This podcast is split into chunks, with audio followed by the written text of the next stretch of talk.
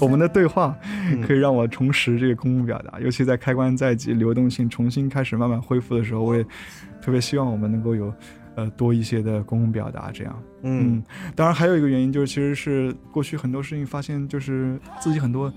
呃能说的事情就不想说了。嗯啊，因为我们很多时候，呃，是一个呃关于自己很多的播客，跟自己的呃生活经验关联性很大。但是这几年，嗯的生活相对来说比较重复，也比较嗯 boring 啊，对，嗯没没啥好说的，也不想去呃制造垃圾。然后在这种情况下，可能最好的办法就是闭嘴。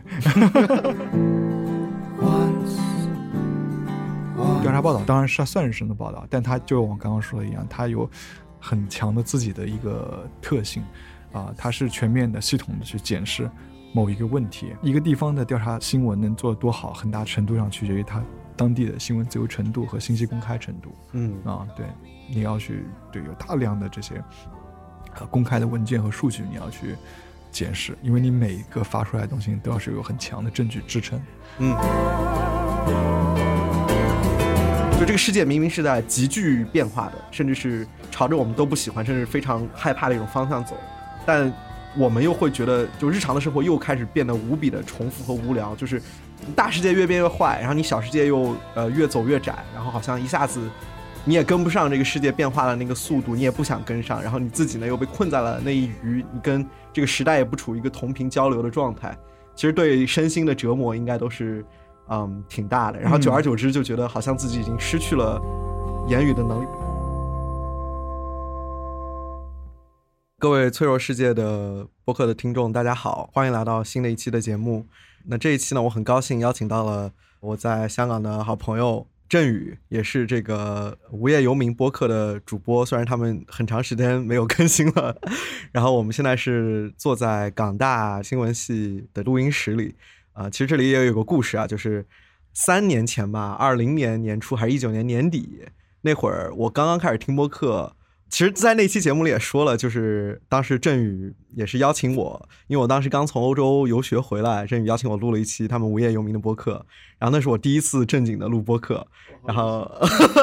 我那次也说了，就是无业游民，呃，因为我很早一七还是一八忘了，那会儿认识振宇，振宇还在新闻媒体工作的时候，也是他后来开始做无业游民播客，我才逐渐走上呃这个听播客的道路。然后三年后呢，又回到了同一个录音室。然后这回呢，这个我们的主持和嘉宾的关系颠倒了，我就觉得，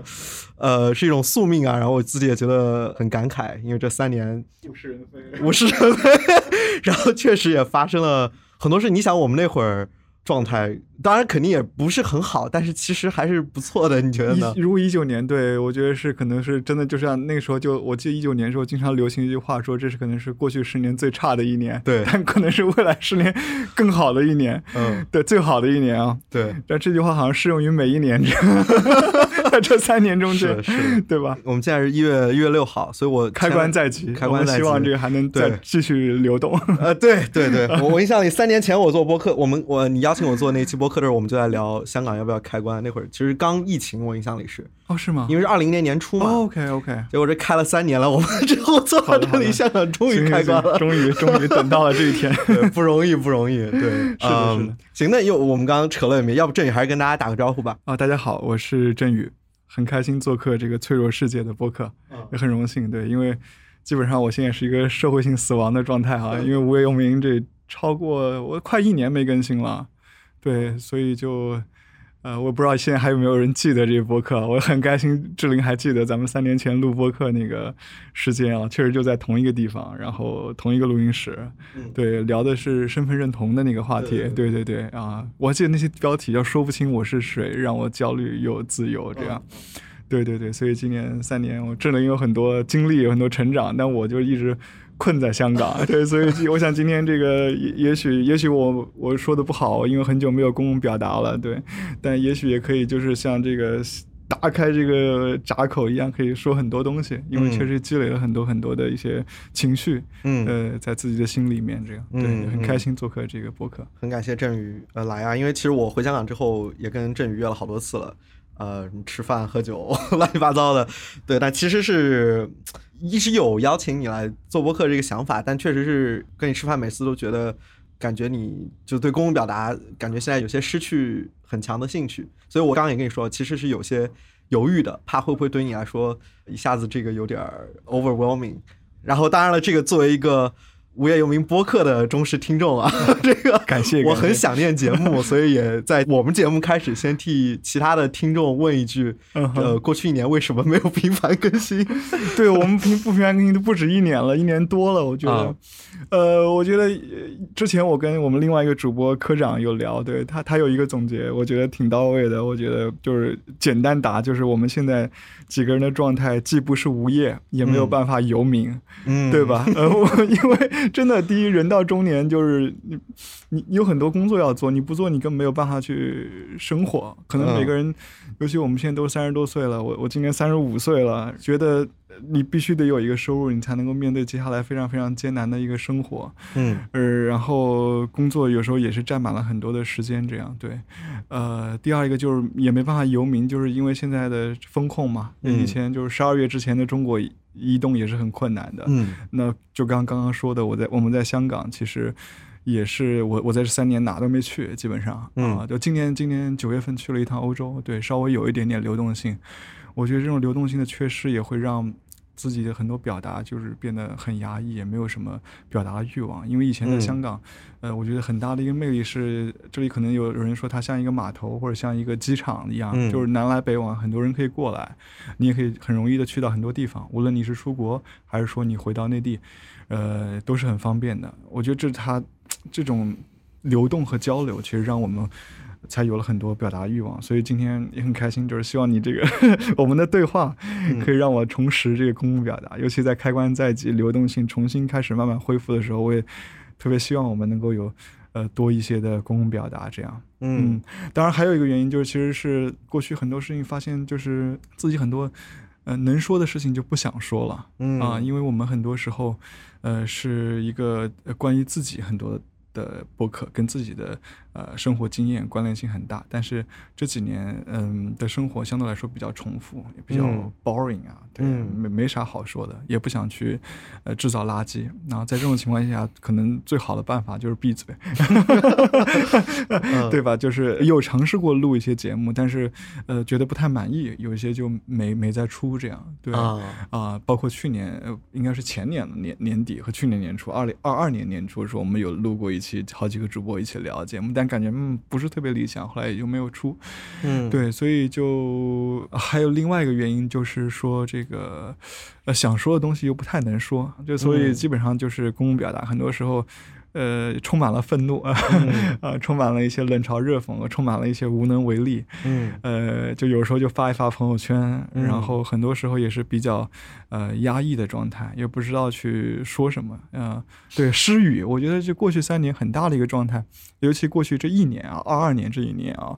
就是很大程度的都是一些失语的状态。嗯，那这这当然有大环境的原因，呃，也有自己的这个原因，就是。嗯就像上次我不知道是不是跟你聊，就说，呃，说咱们这三年对我们来说有点痛苦，就是这中年危机叠加疫情三年啊，可能私下一些朋友聚会聊天的时候会聊一聊，对，但是我相信这个年纪的人都懂，真的真的，嗯嗯，，理解理解。我虽然你还那么年轻，你理解没到啥？中年危机，但是你知道有一个叫四分之一年的危机吗？就你。呃哦我知道知道到二十四、二十五，因为我也我也二十四嘛，对对对呃，差不多也有这么个危哎，你这硬凑啊，这也是个我们同龄人这个 共享的一种状态。OK OK，呃，对。不过其实我的感受比较类似，因为今天邀请郑宇来，其实也是想谈谈他一直在做的这个媒体新闻行业，尤其现在他过去三年不是无业嘛，是有业的。呃，我我也了解郑宇其实在做一家跟这个调查新闻报道相关的一个非盈利机构，其实也是想聊聊从记者、媒体、新闻这些呃事儿，我们这些事儿能够怎么这个给世界带来一些影响。尽管我们未必活在那样的一种环境和世界里，但不代表世界的其他地区没有在发生这样的事儿。我觉得总有一些我们能够借鉴学习的。呃，经验也好，或者是故事也好，我觉得都都是值得和大家聊一聊的。我觉得刚刚呃，我从你的表达里听出来了一种很很强的矛盾，因为我觉得自己我也能感受到这种矛盾。就这个世界明明是在急剧变化的，甚至是朝着我们都不喜欢，甚至非常害怕的一种方向走，但我们又会觉得，就日常的生活又开始变得无比的重复和无聊。就是大世界越变越坏，然后你小世界又呃越走越窄，然后好像一下子你也跟不上这个世界变化的那个速度，你也不想跟上，然后你自己呢又被困在了那一隅，你跟这个时代也不处于一个同频交流的状态，其实对身心的折磨应该都是嗯挺大的。然后久而久之就觉得好像自己已经失去了言语的能力。不是有一张那个，不知道你在网上看到过没有？那个福柯那张图。哦啊，说那个我原来的表达欲，对，是我只想骂人，对吧？对，骂人。然后还有第三张，你看过吗？嗯就第一章是福柯说什么，我就是想发现什么伟大的时代下每个个体经验的，blah blah，就很 很哲学的。那第二张图是 图是福柯举了一把那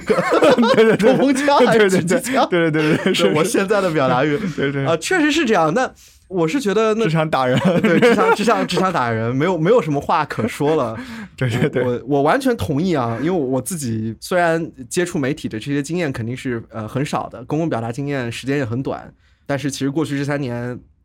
呃，我也属于在大学然后毕业就等等吧，这些整个这个时段的经历里，对于我来说，这个世界也是急剧变化的。你像我刚来香港那会儿，我觉得第一次认识振宇，在振宇之前工作那个单位端的那个读者聚会上。呃，感觉那会儿我刚来香港，我觉得是充满希望的。当然，对于你来说，可能好像已经走到走到头了，或者是一个嗯急剧下行的阶段。但你是几几年来香港？我是一七年一七年，OK，啊、但那会儿对于我来说，其实我刚过来，我是接受了巨大的震撼的。嗯嗯，而且我一直说，我跟别人也这么说，我觉得我在香港，比如说我来香港上学，没啊，我因为我高考的嘛，那我没在内地上学，来香港上学，我觉得我最多的东西其实不是这里的什么课堂，或者是呃，我我上学校给我的任何东西，我觉得全部来自于香港的这个自由繁荣的这个信息获取渠道和各种各样的媒体，嗯。嗯，给我带来了巨大的，我称之为启蒙的这样一种状态和感受。所以我我深知这种啊、媒体人、新闻人以及愿意有自己的思想、坚持公共表达，对于下一代、对于影响别人来说是多么多么重要。所以也也是我今天想跟振宇来聊这个话题的原因吧。所以其实因为我刚刚说了我我自己在香港那会儿来了一个很大的震撼嘛，其实我我也想邀请啊、振宇先谈一谈你是最开始怎么走上媒体和新闻这条路的。那我就回到我大学时候了。我觉得、嗯啊，对我大学是在刚刚已经透露年龄了，所以没关系。所以我大学是在零六到一零年。就是如果你嗯今天回头来看这个，就零八年之前，呃，就是零三到零八之间，中国可能是过去就是从八十年代之后啊、最开放的那四五年。就很有幸在那段时间正好上大学，然后那时候也有，尤其奥运会之前，很多外媒被允许到中国来去拍摄啊，这些纪录片关于中国的，嗯，中国也很渴望被世界看到啊，嗯呃，所以管的也比较宽松啊，所以那个时候 BBS 也很火。那我那时候经常会上 BBS 看纪录片，嗯啊、都有非常强的一些新闻属性啊。嗯就我印象最深，那个时候，呃，零七年看的一部纪录片，就是 NHK 拍的《记录中国》啊，它就系统性的检讨中国的贫富差距问题、教育问题、环境问题啊，还有物权保护的问题，还有媒体的问题，这样啊，新闻管制的问题，呃，非非常好啊。然后我们我也经常上那个一个 BBS 叫这个一九八四 BBS，呃，天天上，每天花个两三个小时上面看，因为那时候 大家都会在上面讨论很多新闻，而且会觉得其实新闻呃真的能够对社会进行一些改变。你嗯比如我们那个时候。我之所以学法律，很大一部分也是因为这个，就是，嗯呃，我不知道你知不知道，就零三年的时候有一个叫呃孙志刚案，嗯对，就是一个在广州打工的青年，呃，然后他因为没有暂住证，被送去了这个收容遣送所，然后在收容遣送所的时候被别人打死了，然后就这个事儿，嗯。很多媒体确实也是可以算是今天咱们聊的一个中间一个环节，就是调查报道，嗯。呃，去追踪报道怎么回事儿，然后还有很多人去法律人去呃上书啊，说要在中国建立一个违宪审查制度，认为这个收容遣送制度是违宪的，嗯啊，有很多讨论，结果国务院当时真的把这个收容遣送办法给废除了嗯啊，就是形成了一个就是基本上就是在八十年代之后前所未有过的一次由民间推动的一个制度层面的一个变革。嗯啊，而且那个年代很多的 NGO 也就是刚刚出来，就是像你们这样去做公益的人也也越来越多，而且真正能看到一些希望、一些改变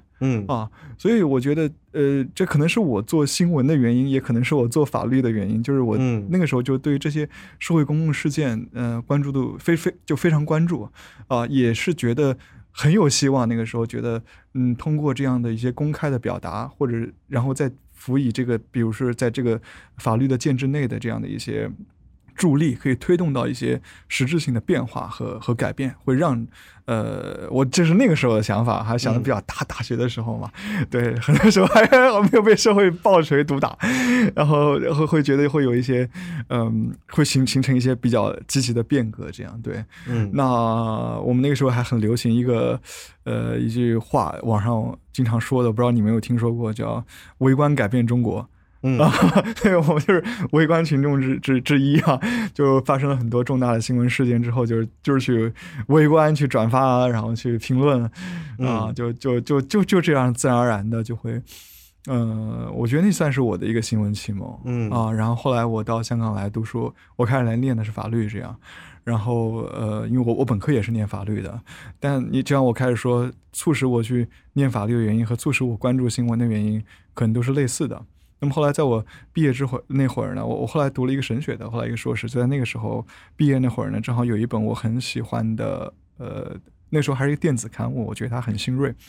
呃，一个 iPad 电子刊物叫叫《阳光食物》，它比较多都是关注一些中国的一些关注在民间的这种反抗，尤其是嗯年轻人的反抗。有我们记得有个栏目叫《爱上噪音》，然后。呃，应该在呃一一年还是一二年初时候就就采访万青啊，好好些个一些另类的独立的乐队啊，好像万对青有一个那个访谈，对然后他们还弹了一首，应该是《乌云典当记》还是我忘了什么歌了。对对对对对对对对对，类似，对就就就很早就认识到这个，就就觉得当时就觉得那个杂志很新锐，就是它一个完全是在电子刊物上面，第二就是它的 focus 的这个受众可能也是跟我们当时那个年龄层比较相似的。嗯然后我记得当时他们有一句这个在编辑部内部的口号叫这个。让政治软下去，让文艺硬起来。这口号有点淫荡啊，只要不想歪也可以这样对。就是因为一些一直就是一些硬新闻一直都是很很硬、很干、很无聊，就像老干部风格一样的那些嗯个人新闻，很多人都很很很很赶客啊，不想看。对，然后很很多文艺东西又很软，跟社会公共的这种嗯参与、公共的这种批判，呃，距离又很远，这样，呃，所以我觉得当时。呃，当时那个编辑部会想做的是，是让这两个中间能够各自的平衡一下。嗯，呃，我我当时也订了这个杂志，一开始免费，后来订阅，订阅我也订了。那时候贵吗？还行吧，还行还行。对我我很喜欢了，我就没没有太在意了。这样，我觉得应该应该支持一下，是是应该支持一下。对对对，嗯当时学生嘛也没什么钱，我还是跟我一个朋友夹份一起去订了这个几百块钱，可能啊类似这样几百块钱。因为感觉那会儿对于新闻付费来说，应该在中国是很早的。对对对，也也这其实销量也不好，这样，嗯以至于我当时去面试的时候。那个我就是我我上次后来也是两度我老板那个截屏张截屏，对他现在也是很知名的媒体人，他很吃惊的说啊，这是我们的订户，你竟然是我们的订户，你竟然是我们的订户，这样就感到很吃惊。对对对，可能我开始见到你的时候，可能也有这种吃惊啊，你竟然是端的订户。对，不过不过端那时候还是好很多了，就比比那个一二年那个环境还是好很多，就大家对于这个付费阅读习惯还是好很多，那时候真的是很少的。嗯对，所以我觉得就这样，嗯，我那也是我第一份工作，所以我就就这样，就是就从那个二零一二年那个时候开始，就一直在做新闻或者是 NGO 中间的媒体方面的一些工作，嗯，就做到现在有十一年了。嗯对，就差不多是这样回顾着就走过来 这这么长时间。嗯嗯，我觉得 BBS 和论坛这些东西对于我来说是没有经验的，最多就是我可能我上初中高中那会儿，可能有很多像贴吧，但那种东西其实根本不是一个正经的公共讨论的场所。嗯当然，这个我我我前段时间其实也看了一个评论文章，我觉得很有道理，就是说中国人很多时候会很自豪，我们直接从所谓的就我们好像跳过了 Web Web 二点零，嗯就是这个就是 PC 端的这种阅读、嗯呃习惯，直接进入到移动互联网时代 Web 三点零是吧？嗯嗯也不是这么说的，好像 Web 三二点零就是社交媒体，社交媒体是吗？对哦，然后三点零现在就是什么区块链，但每个人对三点零定义都不同。对定义都不同。对对 对，我们先要定义一下清楚我们的定义，对。对，他那个文章的说法就是说，我们直接跳过了 PC 端的很多事儿，哦比如说在网站上阅读严肃的文章，对对对然后使用邮件。啊，对作为一种主要的通讯模式是吧？我们直接进入了以微信的即时通讯、移动互联网移动互联网，然后小短视频等等。嗯嗯但这其实呃仔细一想，其实对于呃公众的各种素质的建立和一个启蒙，其实是无益的。比如说，我经常跟别人说，我觉得很讨厌的，我们中文互联网没有的一个习惯，就是做诗喝茶嘛。就你你你嗯你每句话你应该有个出处一个 reference，对吧？这个在电脑端、PC 端是很容易实现，然后点进去。结果这个微信到现在这个功能都没有，对没有外链，对，这这就是一个很根本根本不是一个互联网的嗯互联的封闭这个状态，非常非常封闭。对对对对对，然后对，当然这个扯远了，然后包括就还可能就是在 PC 端阅读的时候，其实还是很多对于文字报道，呃，大家还是很有耐心的嘛，嗯哼，嗯，觉得这是一个很很严肃的一个交流的场合和、嗯呃信息的来源。嗯但你到手机上，其实你在微信上读长文章，那个阅读体验是非常不好的。就就在移动互联网更多对于文字媒介的传播，但我不知道我这样判断是否准确啊，嗯就是已经被更具刺激性的像这个视频这样的媒介所取代，甚至造成很大的影响。那就整体来看吧，就是其实这让我们呃严肃思考、去批判性的进行一些合适的交流，这样的空间能力是越来越少了。嗯所以我还挺好奇，当时在 BBS 这样的论坛上，啊，像你刚刚提到一九八四呃 BBS 这种论坛上，大家那个讨论氛围当时是什么样的？因为说实话，这对于我来说，嗯我我习惯了现在的中文互联网的嗯这个公共讨论氛围，我是很难想象那会儿大家比如说碰到一个社会事件，你觉得会有很多。不同观点的表达，以及大家在上面，比如说你你经常读的话，比如围观，会会参与各种讨论吗？以及你当时的感受是什么样的？其实我我说回这个 BBS，就是我嗯接触 BBS 其实挺早的，我高中时候嗯就上 BBS，我我曾经还是就是咱们合肥八中的这个 BBS 的管理员。啊，是吗？哦，合对当时肥八中也有 BBS 对对，你那时候可能没有了，但是我们那个时候对很火的，就是合肥哦是最火的。我记得有我们那时候日均发帖量都两三千，三有一天是四五千。高中吗？高中真的有很多讨论的，你可以上网的，就是哦完 Web 全不了解 Archive，你可以上那个 Wayback Machine 去搜一下 BBS 点 HFBZ 点点 com，就是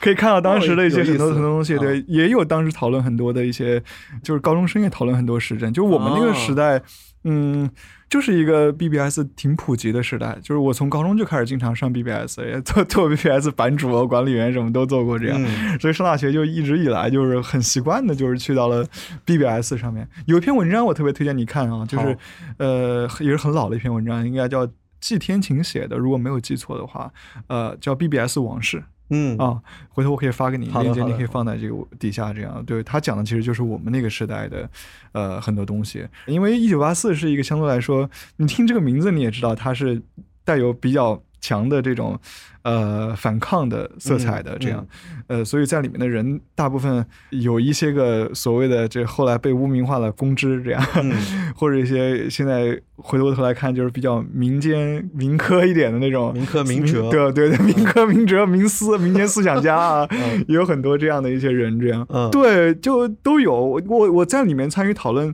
呃，不算那么多，我在嗯。帮 BBS 讨论还挺多的，但是在这个一九八四不算，因为都是。觉得年龄层次差别可能比较大，就因为我还啊比较年轻，就是嗯二十岁左右，嗯、那他们可能也都是年纪相相对来说更长一点的。嗯我我主要还是去就是了解信息的嗯渠道，因为他在很长一段时间还并没有被强。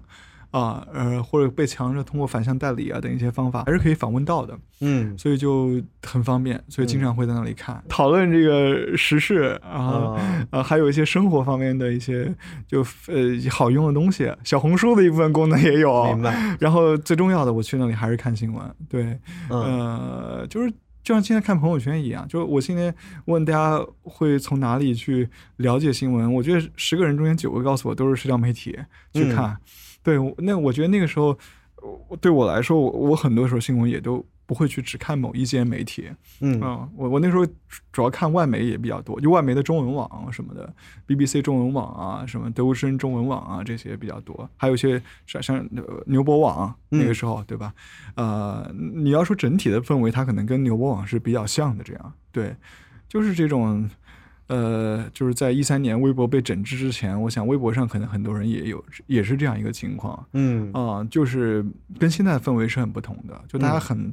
呃，尤其我们在六论坛里面，大家是非常爱讨论一些公共议题的嗯啊，而且有的人的发言确实还蛮有见解的，嗯讨论的也比较呃认真。啊，嗯呃，当然，我觉得就是你刚刚说这移动互联网的一些带来的弊端哈，呃，它肯定是有，但是确实它也是让这个移动互联网更普及了。一开始可能在那个年代经常上网的人，呃，相对来说他可能受教育程度或者什么的都稍微好一些，呃，所以它其实讨论中间的这个质素也会更高一些。而且一九八四 BBS 是一个邀请制的，嗯，就是你啊、必须得跟入党一样，你得介绍人介绍你啊、一马难求的那种。对，真的真的，哦我是一开始他刚有的时候，因为我那时候我是最开始在豆瓣上面关注那个他这个创始人张书记哈，就是他刚开始的时候我就就最早可能一两个月开放注册的时候我就注册了，就等于从他的一开始走到他最后。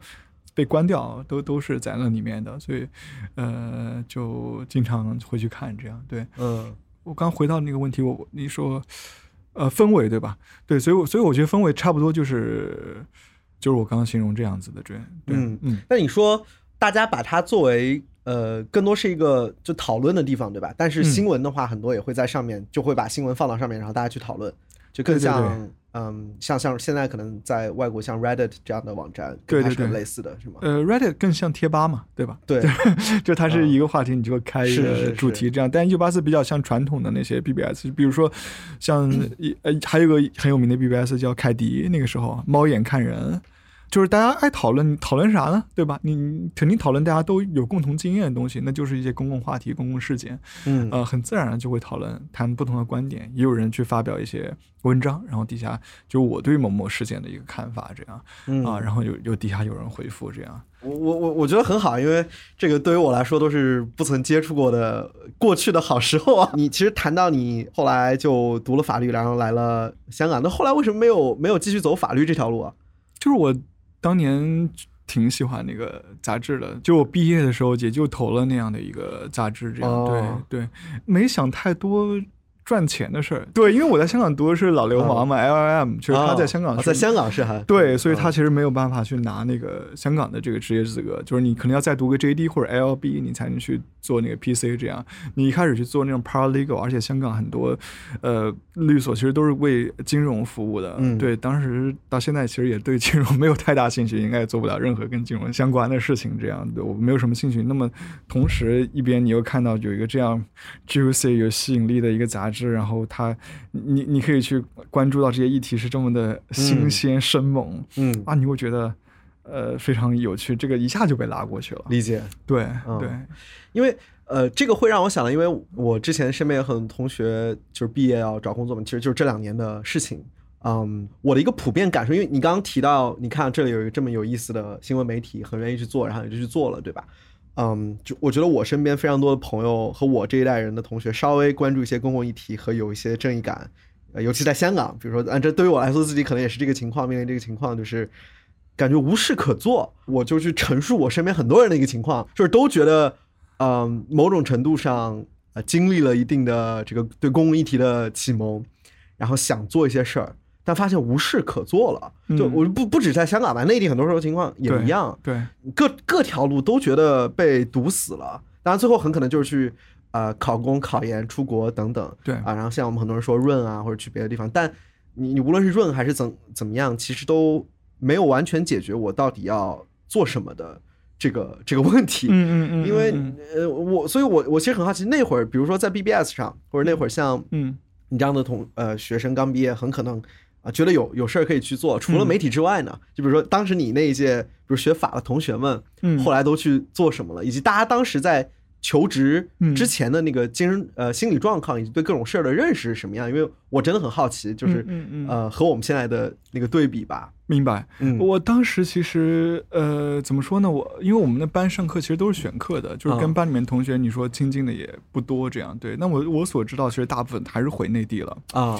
呃，然后大部分还是做跟法律相关的一些工作啊，无论是 paralegal，或者是去继续读 JD，、嗯或者去啊、考司法考试，或者已经考过司法考试回内地执业啊的、都有这样。嗯，对，呃，对我当然我的这个样本数太低了，所以我也很难去代表说这就是一个普遍的情况哈。嗯对我跟他们总的来说交流不多，这样对，但是我觉得这种困惑和迷茫是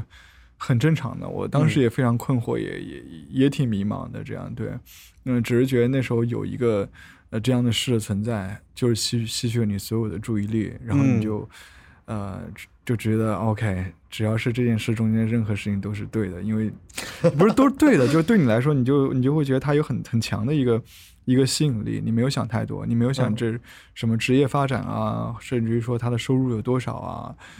你们，我觉得你们这一代已经比我我或者说我吧，或者说我们那一代可能想东西要更多一点，更成熟一点啊。我当时确实是非常的，呃，你说单纯也好，或者是呃愚蠢也好，呃，确实真的就是 就那么的呃傻傻的那样的，没有想太多这些事情的，嗯，就就直接被吸引了，然后就觉得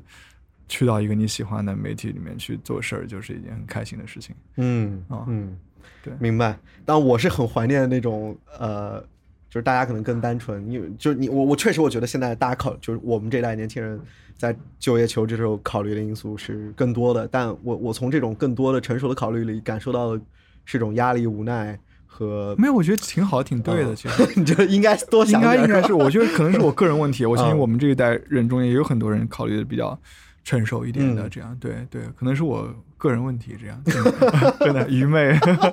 真的真的。那那后来你呃，就是实际去了之后呢，就你后面在几家媒体其实也都哦做过嘛？对对对你主要的那个角色是什么？我的，你说我在媒体中的角色，我主要做还是比较多编辑方面的工作。嗯对，呃，基本上都是跟编辑相关的。就是新闻媒体类中间呢，嗯呃，当然不同部门了，最重要的可能是编辑部或者叫新闻部。嗯呃，这中间最重要的两个角色就是记者和编辑。呃，记者就是一些出去采访啊，就是你见到的就很多都是一些记者。嗯啊，编辑主要在后方去编辑，呃，他就有点像是这个内容产品的产品经理的角色，对他可能就是要去第一想选题，决定选题，报道什么，呃，然后从哪个方向去进行报道，然后去分派记者任务，或者是找到自由撰稿人，或者找到记者去写这个选题，记者是那个去呃收集材料去拿到那些原始信息的那些人，这样。那编辑之后会要去，当然编辑把关啊、去对这个产内容产品去负起所有的责任，嗯呃，然后之后去发出去，就是你在中间你又是一个 coordinator 的一个角色啊、就是你整个的内容产品从呃有这个发想到生产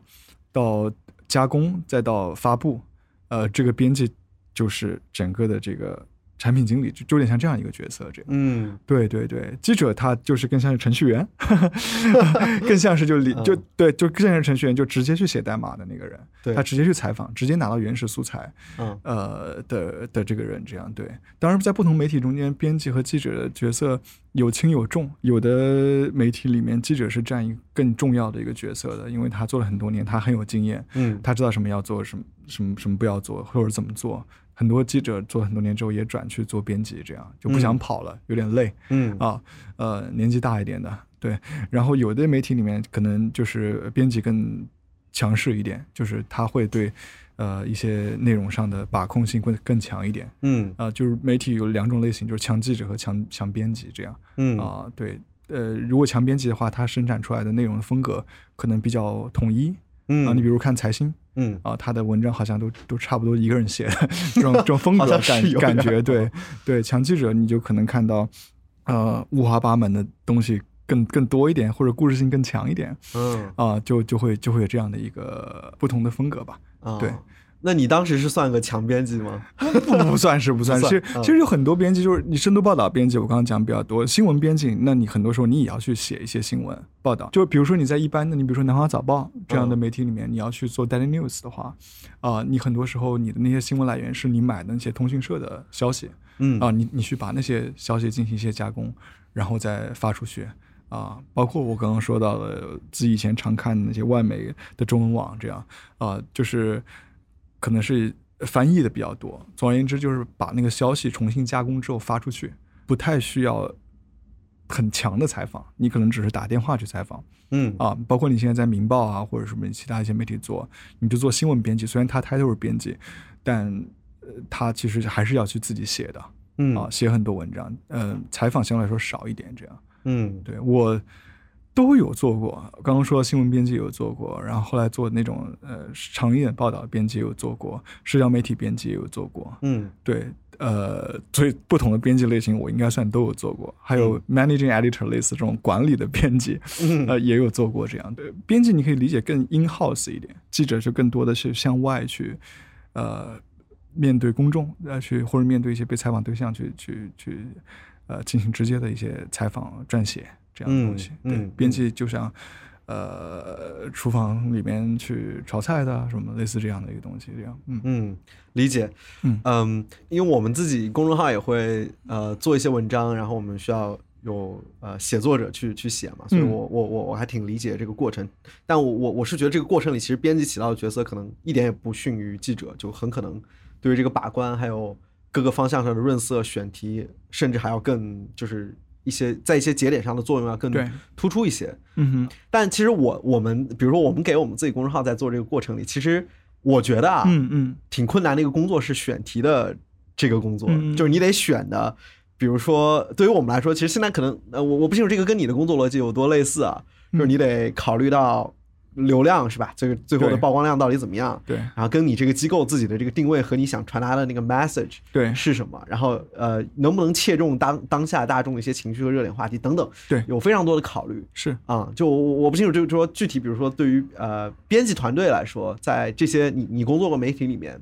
就选题这件事儿，一般你们是怎么处理和怎么怎么跟进的？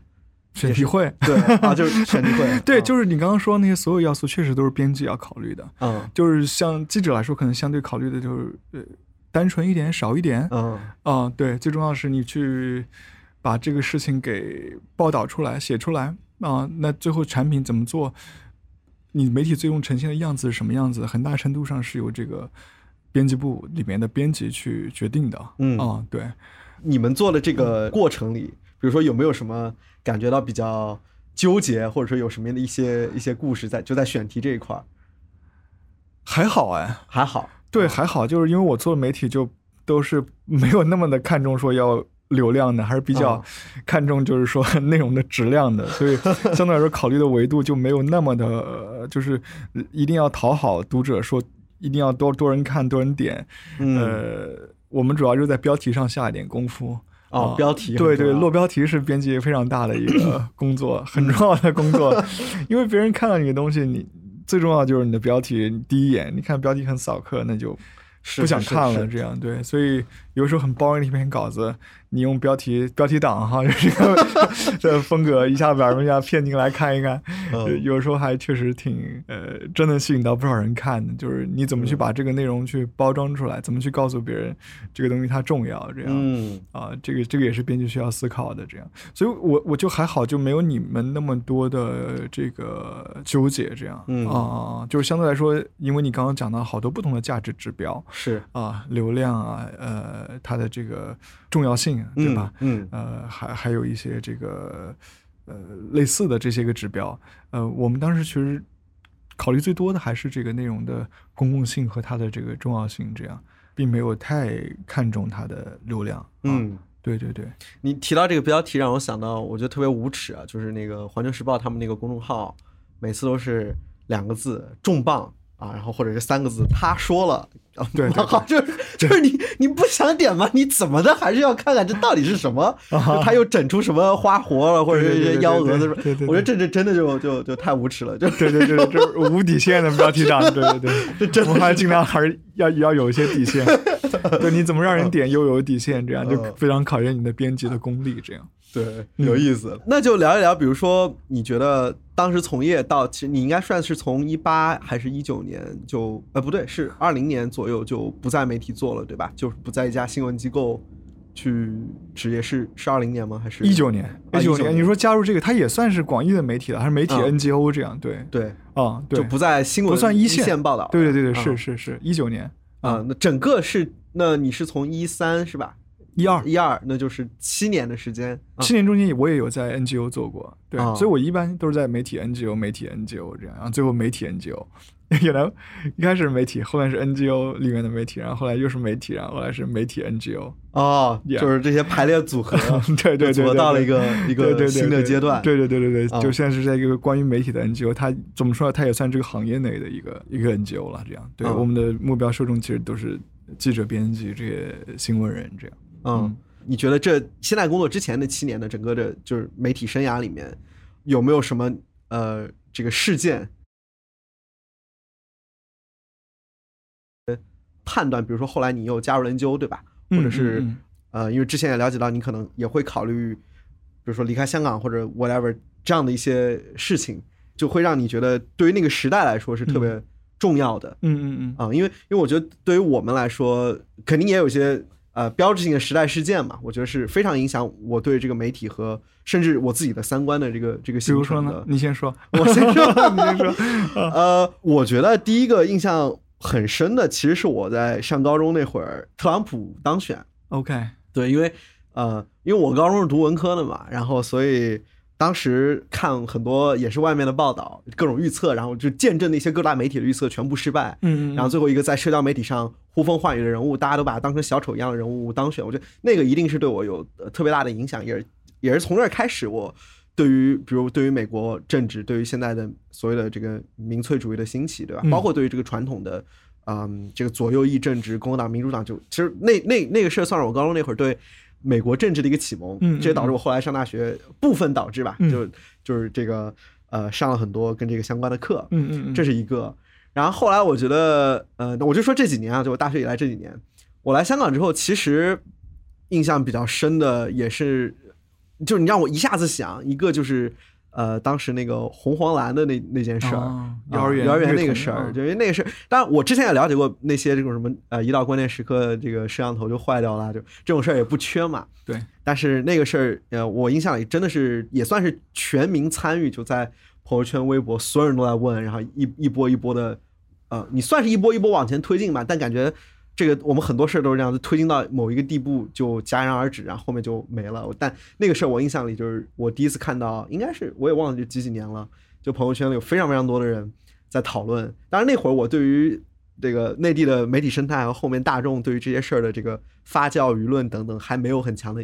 呃观察和印象，但我我我觉得那个事儿对我影响还还还挺大，就我亲身算是经历了，而不是原来读到的都是互联网的遗珠 等等。嗯嗯然后呃再往下，其实我觉得就是那会儿我开始自己做公众号了嘛，就我那会儿还在做一个跟在在港大做一个跟时政评论，嗯和读一些这个政治哲学呃这个左派理论的那样的一个公众号，包括我们算是完完整整经历了二零一九年。嗯，嗯香港整个的风波，嗯嗯嗯嗯，我做这个媒体，或者说我我自己开始从一个围观的角度开始自己呃进行很严肃的公共表达，写文章，它其实也是跟我的这个我我身边的这个圈层，我的小世界，尤其是我当时在大学校园里跟我的、呃、同学们，跟我呃就无论是内地同学还是香港同学、外国同学交流。这个事儿产生的影响，以及对我个人的跟他们的关系产生的巨大的，无论是割裂也好、弥合也好，就啊、很多层次的，我觉得也是从那件事情开始，我才开始严肃的进行公共表达。就之前也都是呃那个朋友圈里很愿意写，写写就完了。嗯然后后来就开始到公众号上写，然后自己做公众号，然后后面开始发发文章，然后现在其实某种程度上在易和做这种也都是媒体的工，呃嗯嗯嗯，偏向于公共表达的工作嘛。嗯嗯嗯，对，所以我对于我来说可能就是啊、嗯 这几件事儿，然后到了之后呢，疫情这三年，那那世界变化又很大了，但我亲身参与的也就呃也就偏少了。对，这是我的经历吧。OK 嗯 OK，其实我觉得我们共享了很多集体记忆啊。啊，对对对对对，对吧过去这几年，对，我觉嗯得很难说，就哪一件事情会让你觉得印象特别深刻。但是你回过头去看，有好些事情都会让你觉得对你影响非常大。嗯当然，二零一九年的香港，我觉得对于我们每个参与过进去的人来说，都有很大的一个改变。就是我相信这对你的身份认同可能也是有一个很大的一个影响。这样对，尤其嗯，你似乎在那个时候，你会觉得又有一点希望又回来了，因为一直以以来就是往下走，下走往下走，往下走，对。然后后面那次是一个集体的爆发，尤其你亲身参与过，你去到很多的现场，呃，你看到的东西，虽然那个时候我并不是在一线去做报道，但是，嗯、任何一个 做新闻的人，你不会错过这些现场的，是你都会，你都会过去，有的是参与，有的是看，这样，呃，我觉得那个确实，呃，回想起来也也是对我来说，我在香港这么长时间，来今年应该十三年了，对，嗯。最浓墨重彩的，呃，一年啊，呃，印象最深刻的一年，嗯。也是自己真正亲身成为，呃，新闻中的成为新闻中的一年，这样。对嗯。啊，然后你再说到往后的，呃，二零年的时候，整这个疫情，那我们到现在都还受着这个大的事情的影响，嗯。到如今这样，对，然后包括可能大家都很难忘记的，在那个李文亮之夜，对吧？那天是对，包括今年四呃不去年了，去年四月份上海封城时候的啊、四月之声嗯啊呃这些都是很让我很难以忘掉的一些嗯呃瞬间。那如果你再往前讲一点，你可能就是近几年的哈，呃，一三年的这个嗯兰州的新年献词事件啊，我们当时在阳光实务的时候，我们有好些同事也是以前是南方报业的呃员工这样，然后当时也有很多报道，很密切的关注整个事情的进展。然后你今天回过头来看，这可能也是成为一个转捩点，嗯。啊，就是整个言论收紧的转捩点，这都也都是十年之前的事情了，整整十周年了，是对吧？啊，当然还有很多人去献花，还有很多人去抗议，微博上还有很多不同的声音，还有很多记者站出来显示自己很有骨气啊，就是去呃诸如此类，非常非常多。啊，那时候微博的氛围跟现在也特别不一样，因为我们知道在呃一三年后来发生了这个整治微博大 V 事件，对吧？然后整个“公知”这个词的污名化，嗯对吧？呃，所以就是整个舆论生态在那个事件之后也发生了一个非常非常大的变化。当然，它也不是急剧发生的。后来在一四年、一五年还是会有很多呃不错的报道出来，包括一五年的我们呃当时那个段传媒刚开始的时候，呃、发生的那个天津大爆炸。啊，让我们这个上线十天就被封了，对，当然还有很多人打打赌，我记得说会不会被封，很多人还赌不会被封，然后我说百分百被封这样，是是那个是刚开始做刚开始对十天十天十天，八月三号上线嘛，然后八月十十三号、十四号就是那时这太快炸，对对对，然后就就就那段时间，我记得具体时间不是很清楚啊，但就是那段时间就就就被封了，这样对，很嗯。快。那个时候你可以看到还有很多这些报道出来，不论是国内还是这个呃香港，还是会有一些的，但是这种声音慢慢慢慢慢慢慢慢慢就变得越来越小，越来越小，做这个行业的人也越来越少，越来越少。你看到身边的人就转行的越来越多，越来越多。嗯啊，然后这最近两年，嗯、你看到在香港走掉的人、离开的人也越来越多啊啊，移民润对吧？这似乎又成为我们这个呃很多又成为一个集体记忆了，无论是对于香港人还是内地的人，这样 对吧？啊，移民和润其实是一回事儿啊，这这就成为一个呃迫于无奈的一种呃集体记忆，这样对，所以呃很难说罪，但是我觉得过去经历过这么多这些事情，我觉得都是呃这些记忆，我觉得都是大家共享的嗯啊。这个其实我我我也是挺想问一个，可能很多人都会经常会聊到啊。当我们所谓拥有这样的集体记忆，但我觉得对于我们来说，就是这个事儿，当然你可以说是这些事儿逐渐的在塑造我们对一个现实情况的认识，包括对于很多呃呃这个房间里的大象的认识也好等等。嗯，但经常会有人说，比如说你刚刚提到的呃红红瓦蓝事是吧？然后丰县的事儿，嗯，感觉大家是一次又一次的，我们看到这个形成，好像我们看到形成了一个社会的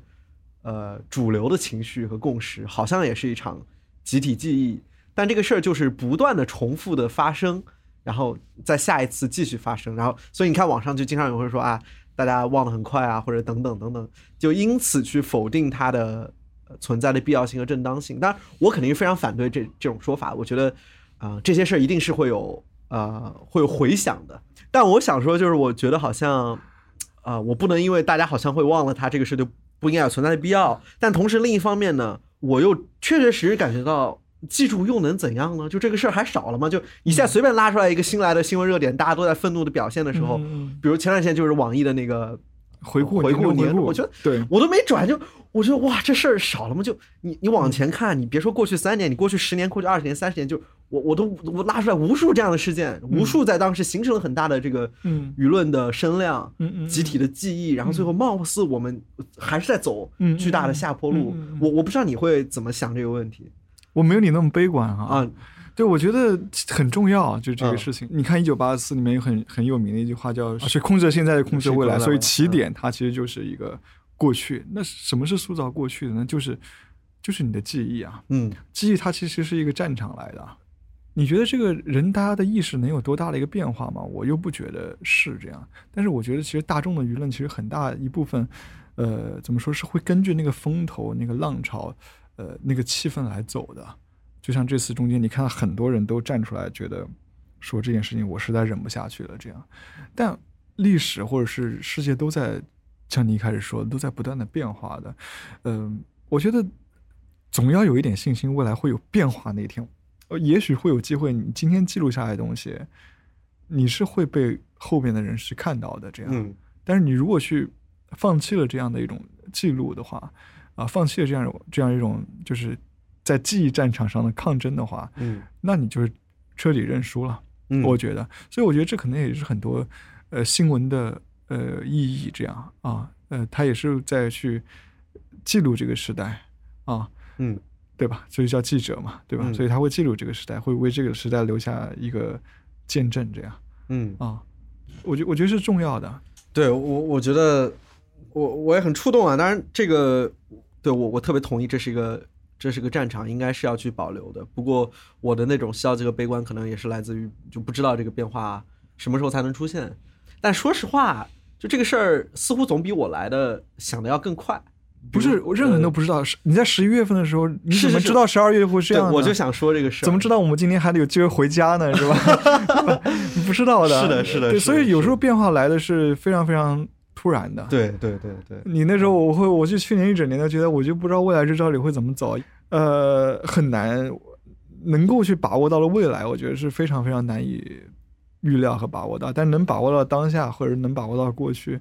呃尤其作为一个新闻人、一个媒体人来说，你你把一些值得被记录下来的东西，一些值得被记录下来的声音保存下来。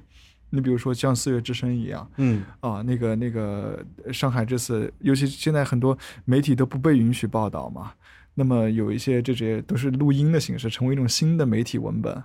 出来，然后它其实是等于把那些录音都搜集到了一块，剪成了一种，我觉得这就是非常好的一种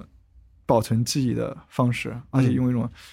呃更新的方法去保存这段记忆，这样嗯。对。那正好说到这个，呃，也是因为你说你现在在一个媒体的 NGO 嘛，对好像是一个公益跟媒体结合。当然，当然你说公益，其实我也不太不太喜欢这个表达，因为你很难说只有公益组织是在做公益，定义公益啊公益它它当然是公共利益，是的，啊是的，是的，对，新闻也是公共利益，一定是很重要的一个方向。对对对对对。对，那那你可以就是呃，简单介绍一下你现在工作的这个机构，以及你你是就媒体 NGO 在这个媒体的生态里面，因为我们很熟悉就各种各样的媒体机构是吧？对对甚至各种各样的呃，这这太多了，现在这种多样的媒体形式，那 NGO 在这里面是怎样一个生态位吧？对。嗯哼嗯哼，对。嗯。我现在工作的这个，它中文叫全球深度报道网，对它嗯英文其实叫 Global Investigative Journalism Network，它其实是 focus on investigative journalism。那我我打断一下，那啊。就深度报道是个什么样的概念？深度报道定义就很广啊，就啊就是有深度的 in depth，对对对啊，就相对来说，因为因为新闻来说，它其实可能就是分消息类的啊嗯，和或者就是就是你你看一些新闻，就主要告诉你什么五个 W 一个 H 什么那个呃时间地点发生了什么，啊。啊、你比如说这个前段时间九月份那个贵州大巴侧翻事件，对吧？啊，四十七人大巴，二十七个人死亡，这样你一个消息，你可能很快一一下就告诉你说，呃，死了多少人，多少人受伤，发生在哪里，几点发生的，呃，政府怎么回应的，当地这个负责公司负责人怎么说的，这就是比较像是一个 daily news 或者是一个消息类的东西。那深度报道可能或者是调查报道，它就更更深挖，嗯呃很多对，呃，我比如说为什么这个大巴会在两点啊、在这个高速公路上行驶，被转运的到底是一些什么人？他们名字是谁？他们呃真的需要被转运吗？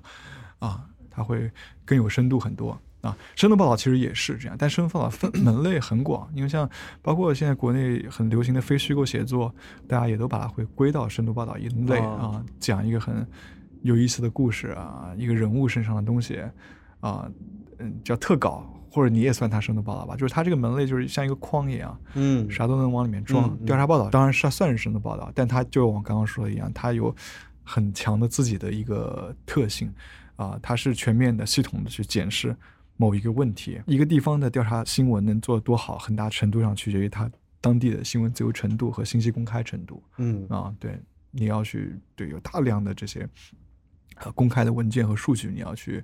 检视，因为你每一个发出来的东西都要是有很强的证据支撑。嗯，它并不是很强调故事性，但是它很强调是把一件，尤其是公共公权力跟社会公共利益密切相关的，可能来自于政府，也可能来自于大的呃平台，呃，或者有时候是一些罪案中间，它涉及到很大的公共利益的东西，它要去进行一个披露，所以它都是要有很强的证据啊。那听起来也挺像，嗯比如说跟律师，或者说，呃，我我我脑海里嗯想到的一个比较，可能是嗯像这种做。做调查的，肯定像刑警或者 whatever，但是那个是国家呃是有的是有是有国家机关对吧？但不太准确。是有是有嗯很多重合的地方，对，嗯或者是一些机构里面的调查员，是是是，啊，或者是背景调查，嗯啊，其实是一样，你们很就很多时候用的工具是相似的嗯啊，我觉得它是有很多相似性的，对，但它那个呃受众是不太一样的，因为调查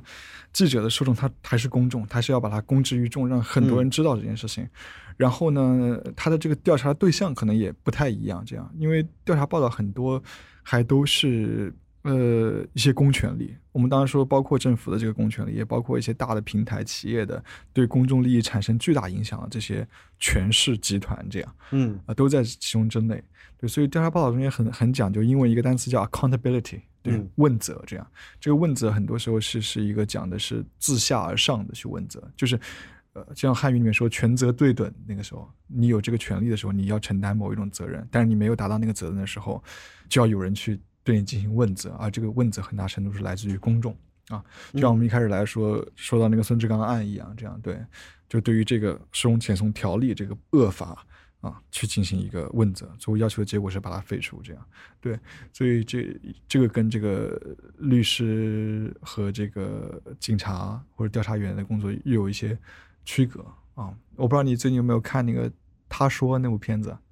，She Said。没有，哦，是关于 Me Too 运动的一个起源，就是维恩斯坦的一那个调查，对他其实就是直接先开开启了这个 Me 整个全球范围内的 Me Too 运动的。扯远了，扯远了。对我嗯们机构其实就相当于是其实支持调查记者，或者是更广义的记者，还呃数据记者、调查记者，对中文调查报道比较少的所有的广义的记者都是的，这样会呃我们会有一个每年一些组织一次会议。啊，嗯线下的会议，对，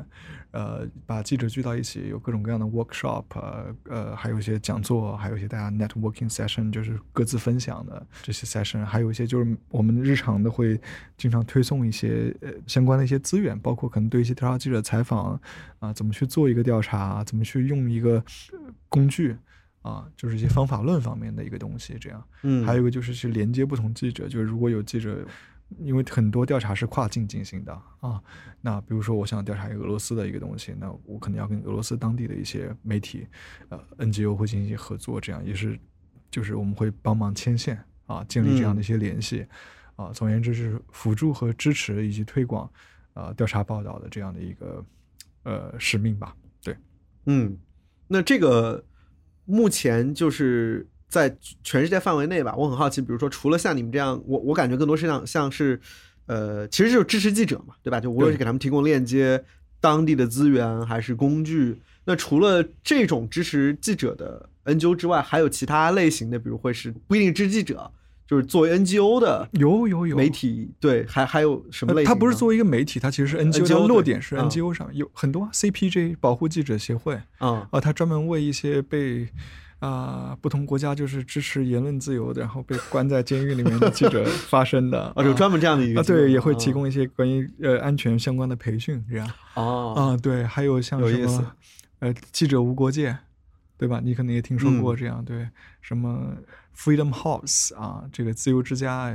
就是诸如此类，有很多，嗯，大嗯部分是美国啊，嗯欧欧洲也有一些，嗯。对，还有一些都有挺多的。那你过去这几年，呃，在这家机构主要负责的，就你自己的这个职位是什么呢？哦，就是中文这块，在所以跟中文这块啊中文、中国，呃，包括当然包括香港，这个还有还有香港，还有台湾，嗯呃，这这这这一块儿，就所有跟中文相关的和中国、香港还有台湾记者联系的这些呃事情啊，还有呃，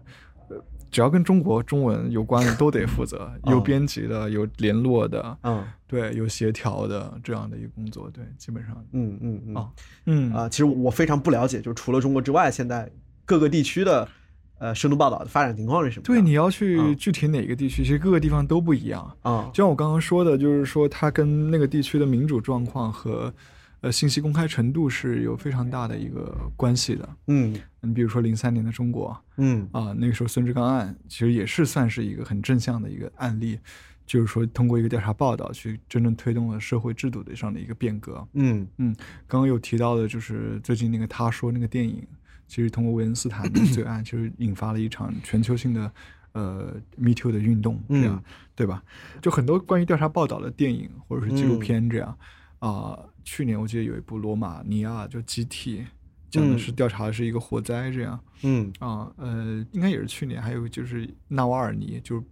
拍这个普京的最大的反对者啊，啊拍他的纪录片，他其实也做过很多调查，他去调查普京普京的各种各样的腐败。还他去年发表了一个很大的，就是普京的行宫一个纪录片、啊 y o u t u b e 点击超高的，几几亿啊，十几亿都有啊啊。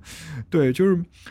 怎么说呢？就是各地各不相同，但是总的来说，在民主健全的地方，它发展的是会比较好的，也真正能够促进到一个民主社会的建立。那在一些相对来说威权社会，你比如说像印度、像马来西亚这样的一些地方，它也是有，它是能够发出来的。像菲律宾、像俄罗斯，前年那个诺贝尔和平奖得主，对吧？那个呃，菲律宾 Rappler 的那个创始人和俄罗斯《新报》那个创始人，对，呃，他们都是生活在一个威权国家啊，就是他们，但他们身上可能也背了很多官司，但他们的报道确实对于揭开当地政府的很多丑闻有很很很起到了一个促进社会变革，起到了一个非常大的作用。这样，嗯对，所以无论在民主社会还是威权社会，它其实都是可以起到一个就是针砭时弊的一个作用的。这样，对，各地各各不相同。这样，对，嗯啊嗯，嗯，对。我印象里比较深，我第一次有对这个事儿有比较深的感觉，还是是一七还是一八年的一个奥斯卡的聚焦嘛，啊聚焦，对，对对对，那个真的就它，因为它很完整，它虽然对它应该是根据真实情况改编的电影，对吧？它不完全是纪录片，对，但就是它呈现就是一个编辑部，是是，你应该看他说啊，很像，啊，很像就是拍摄手法很像对对对对对，包括还有一个总统班底，我不知道你看啊，我我知道那个嗯水门事件的这样，对对对对，呃，对，就那个就是报道天主教，天主教会也是很大的权势集团了，是是。的那个呃性侵的男童的啊丑闻嘛，是是。对对对对对对，是是就那是很多这包括他说，其实都可以当这个调查报道教科书，他们怎么去调查一个 case 的这样啊，啊。对，但就你刚刚提到，就我就感受到一种矛盾啊，嗯就比如说调查报道和这个社会进步程度的一种矛盾，就是其实越这个民主程度越低，或者说这种呃信息信息公开、透明、言论自由越低的地方，其实越需要调查报道去啊、揭开一些，就就就去完成这个监督的作用对，啊。但往往在这个时候，他们是最不起作用或者最被压压制的。嗯嗯嗯，但在民主社会，就是其实大家就是监督公权力已经有一套机制了，甚至是走呃正式的这种政治程序，对是吧？其实民主当然说你你不能说这个呃调查报道不重要，因为他依然能够去监督非常多，因为这个社会里的问题太多了嘛，就就不同的就让公权力有了民主社会选票的呃选民的监督，其实还有非常多呃有和权权力、资本、官僚。呃，乱七八糟混在一块的事儿嗯是需要嗯嗯记者去曝光的。对但相对来说，这个问题的紧迫程度，嗯肯定没有在一个更封闭、更黑暗的环境里，你能、嗯你能发挥的那个作用更大。嗯，但似乎这就是个矛盾，是的，就需要他的地方得不到，对这个这个稍微更好的地方呢，它又发展的很好，但是能起的作用没有那么紧迫。是的我我不知道你你会怎么感受这种。是这样子的，我觉得是这样子的，呃，坦率讲，就是在我们看到传统的这种经典的调查报道的模式和技术受限的情况下，其实似乎现在在这个中国的社交媒体时代，也诞生了很多新的可能性嗯哼啊。就比如你说富士康啊、他那那一大摊事儿，嗯其实如果没有短视频这个平台存在，其实我们是很难看见的。对我想说的是个什么事儿呢？就是。呃，我我在跟我我父母这一辈或者很多我身边的朋友去传达一些我我我看到的一些科学的知识，或者我认为他们应该知道的一个正经的、有价值的这个科学健康知识的时候，遇到了多大的阻碍。嗯嗯嗯，就他们完全没法分辨，比如说我说我是读了《柳叶刀》的各种论文，他们的数据出来的东西，这个跟各种家庭群里转来的一个不知道谁说的话录音，在他们眼里是一样的，嗯就都是一个人告诉我的一个事儿呗。嗯嗯嗯，就他们完全无法知道，就是什么是事实核查，是吧？什么是不同不同的专家谁说话谁靠谱，怎么去比较这个证据？就我觉得这个这个是已经开始深刻的影响我和我家人的这个关系，我家人的身体健康等等，就就已经不是一个。空中楼阁在说什么？嗯嗯嗯嗯啊我们在谈这个什么媒体发展，就就已经就疫情让这个事切切实实的影响到了我们所有人对啊，所有人的健康是吧？这个最重要的一个层面。对，啊，所以我会很好奇，就你你第一你你怎么观察这件事儿？第二，嗯你认为在现在这个环境下，对抗 misinformation 的对。这个媒体人和公众号嘛？对对像那个对。在俄乌战争里面。有据核查，啊有据核查，对。然后有个叫搜信员，就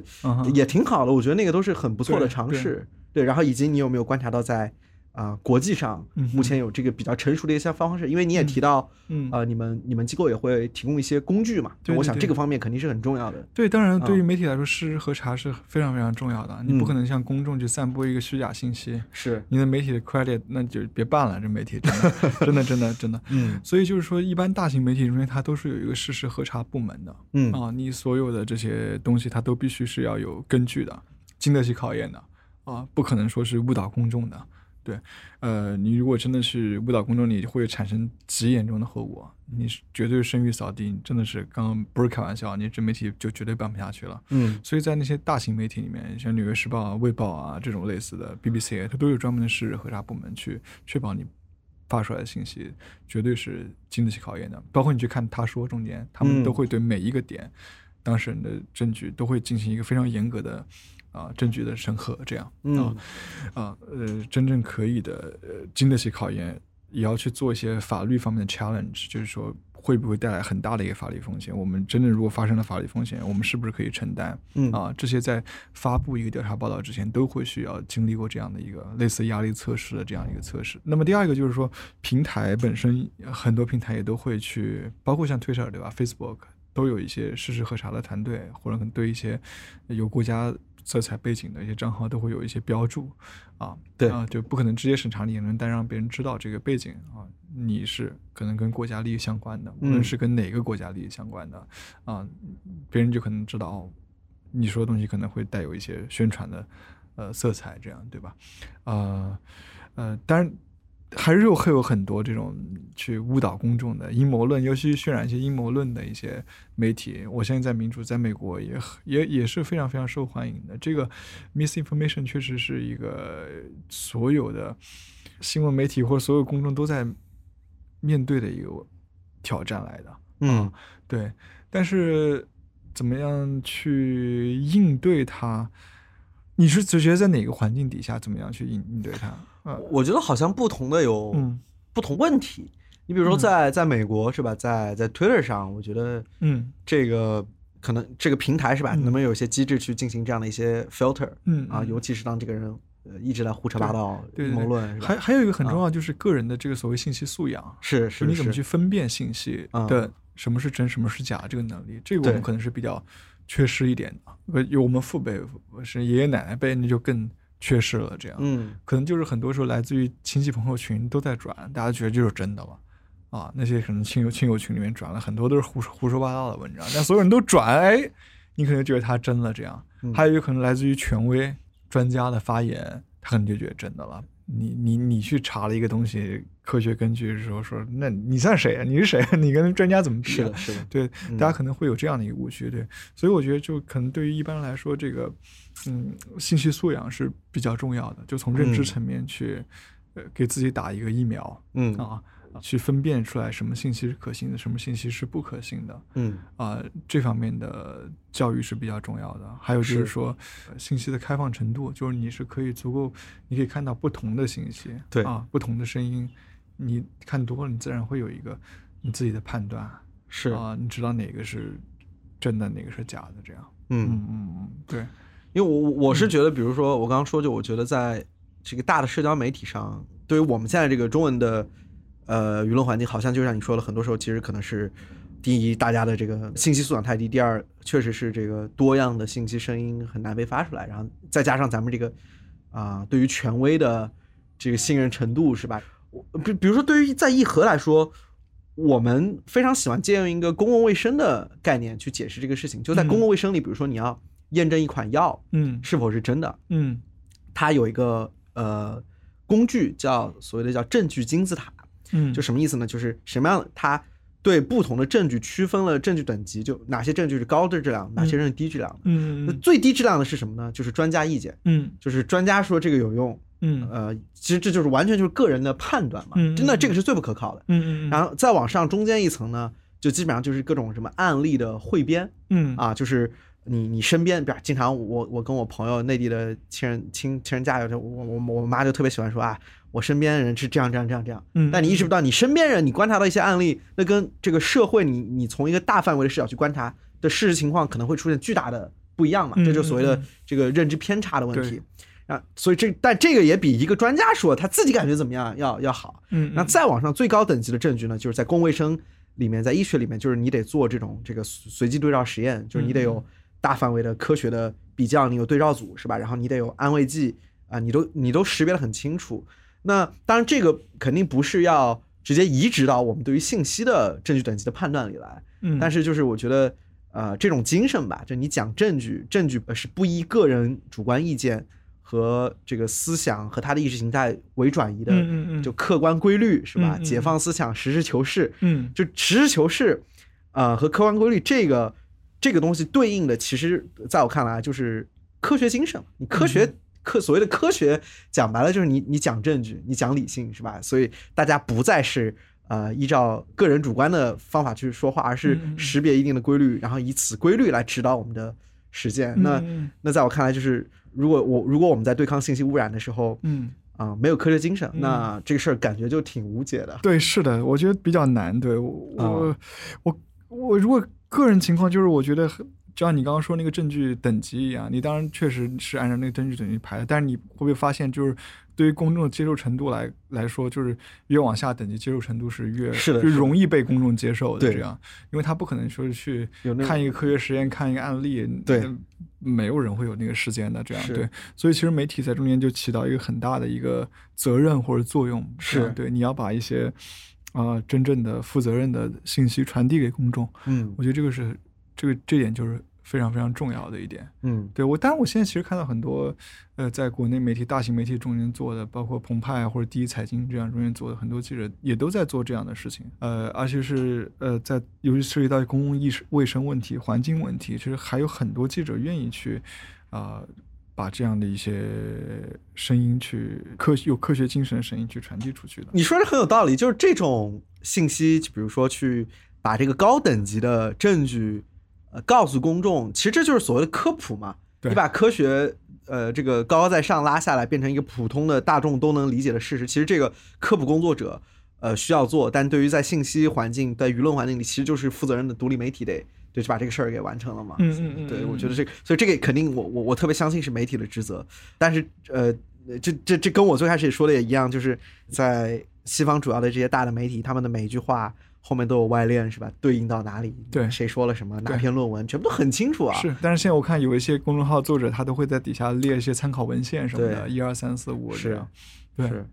是。但你刚刚还提到，就是那个 Twitter，呃，他们很多呃会会给那个标记，就是政府呃标啊，或者对呃各其他的标。对但这种这种事情，呃，我我不知道你你的观察什么，从一个媒体人视角，因为我觉得现在看起来，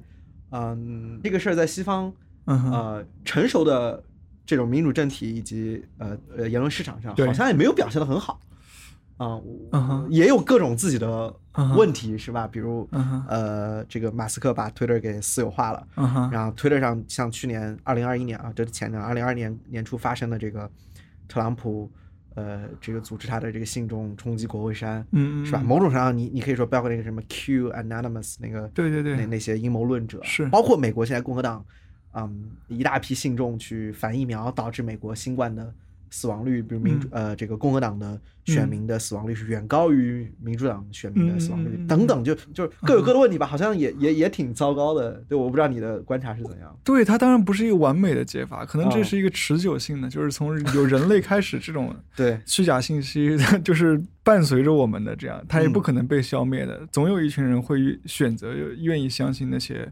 呃，在我们看来是虚假的信息，这样你这个这个是没有办法的事情，这样。但是嗯我觉得你比如说标注他的背景，会更提供一个处境，就是他发言的处境，他这个人的位置处境。我觉得这这当然是一个呃积极的尝试啊，它确实起到了多大的效果，就是很难去衡量，对吧？嗯但是我觉得这是一个好的努力了，当然对。但你要说怎么从根本上去更大程度让别人不成为呃这个阴谋论的信众吧，我觉得就是我开始说的那样，就是说你可能从一开始的全民的教育里面，就是它嗯作为公民教育的一部分，你就应该让呃这个大家对于信息有一个基本的判断能力，有嗯信息素养的教育，有一个批判性思维的教育，你可以去质疑很多 权威，质疑很多意见，多问几个为什么。我能想到的就是说，你如果真的谈这个大问题啊，远一点的，它确实我觉得还真的只有从一个教育的层面，义务教育的层面去有有一个更好的解决方法。嗯，啊，这嗯可能是更全全民性的这样，嗯嗯嗯。对，它是影响到所有人的。对，不然的话，你现这现在这样一个情况，就是总是会有一群人的，对，这总是会有一群人会相信，这个是很正常的。这样，嗯对，就像你身体里面，你总是会有癌细胞一样，那没有办法，嗯对吧？你只能说它受控制就 OK，就主流不是不至于发展成一个很离谱的状态，就还好这样。嗯对对对对对对，没办法消灭的，我觉得，嗯嗯就我我听你的这个表述，我觉得很有道理啊。其实讲白了就是，嗯，还是要赋能每个人他自己拥有这样的能力，去好奇、去责问、对事实的追求，对吧？有这样的科学精神，培养成一个负责任的公民。呃，你现在虽然不是在新闻机构，但其实也是一个媒体研究嘛，就是还是贴得很近的。对，我很好奇，对于现在，我相信我们听众里，包括其实我自己身边很多朋友，包括甚至我自己吧，就是对新闻媒体行业还是有信念和这个向往的。嗯啊，我我不知道对于这些朋友你有什么啊、任何建议或者想说的？我觉得如果想做新闻媒体，呃，一个比较实际的忠告就是学好英语。对，无论对你的职业发展，还是对你去跟世界的交流中间，这都是非常非常重要的一个工具。同意，嗯呀这是很实在的一个建议。虚一点的就是信念方面的一些建议，我觉得就是说，嗯、就像我们刚刚之前也聊了很多，就是你你总需要有一点信心嗯啊、你做的事情是有意义的，但是你怎么去度过这段时间很艰难、很困难的时期，呃，我觉得可能有不同的方法。但是对嗯我自己来说，我觉得有一点可能就是像那个呃捷捷克作家和和一个前总统啊哈维尔他说的那个“活在真实中”。嗯啊、l i v i n g in the truth，啊、你尽可能的去活在真实中，你不去说假话啊、你尽量你的表达是你认为是对得起你的良心的啊、嗯你做的事情你会觉得它是实在的，是符合你自己的想法的嗯啊、我相信你的良心会告诉你一些很多很多很多事情，这样对，所以我觉得尽可能的活在真实中，是你度过这段艰难时期的一个嗯方法吧，对我来说。嗯嗯，关心身边的人，从关心你的父母做起。呃，我我有认识一个朋友，对他经常在朋友圈把它作为一个媒体啊，就转一些新闻，孜孜不倦的去转啊，嗯嗯，对我我觉得这都是非常好的一些尝试，啊，嗯把你觉得有价值信息推给一些人，也许他们在某一些时什么时候他们就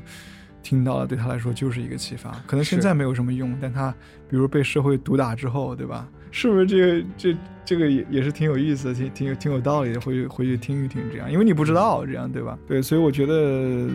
嗯，有一点信心，然后尽可能的自己，呃，活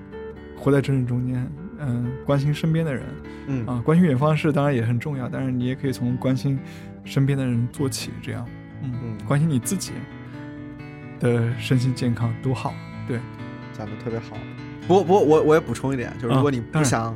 不想只关心身边的人，你可以通过捐赠来帮助远方的人。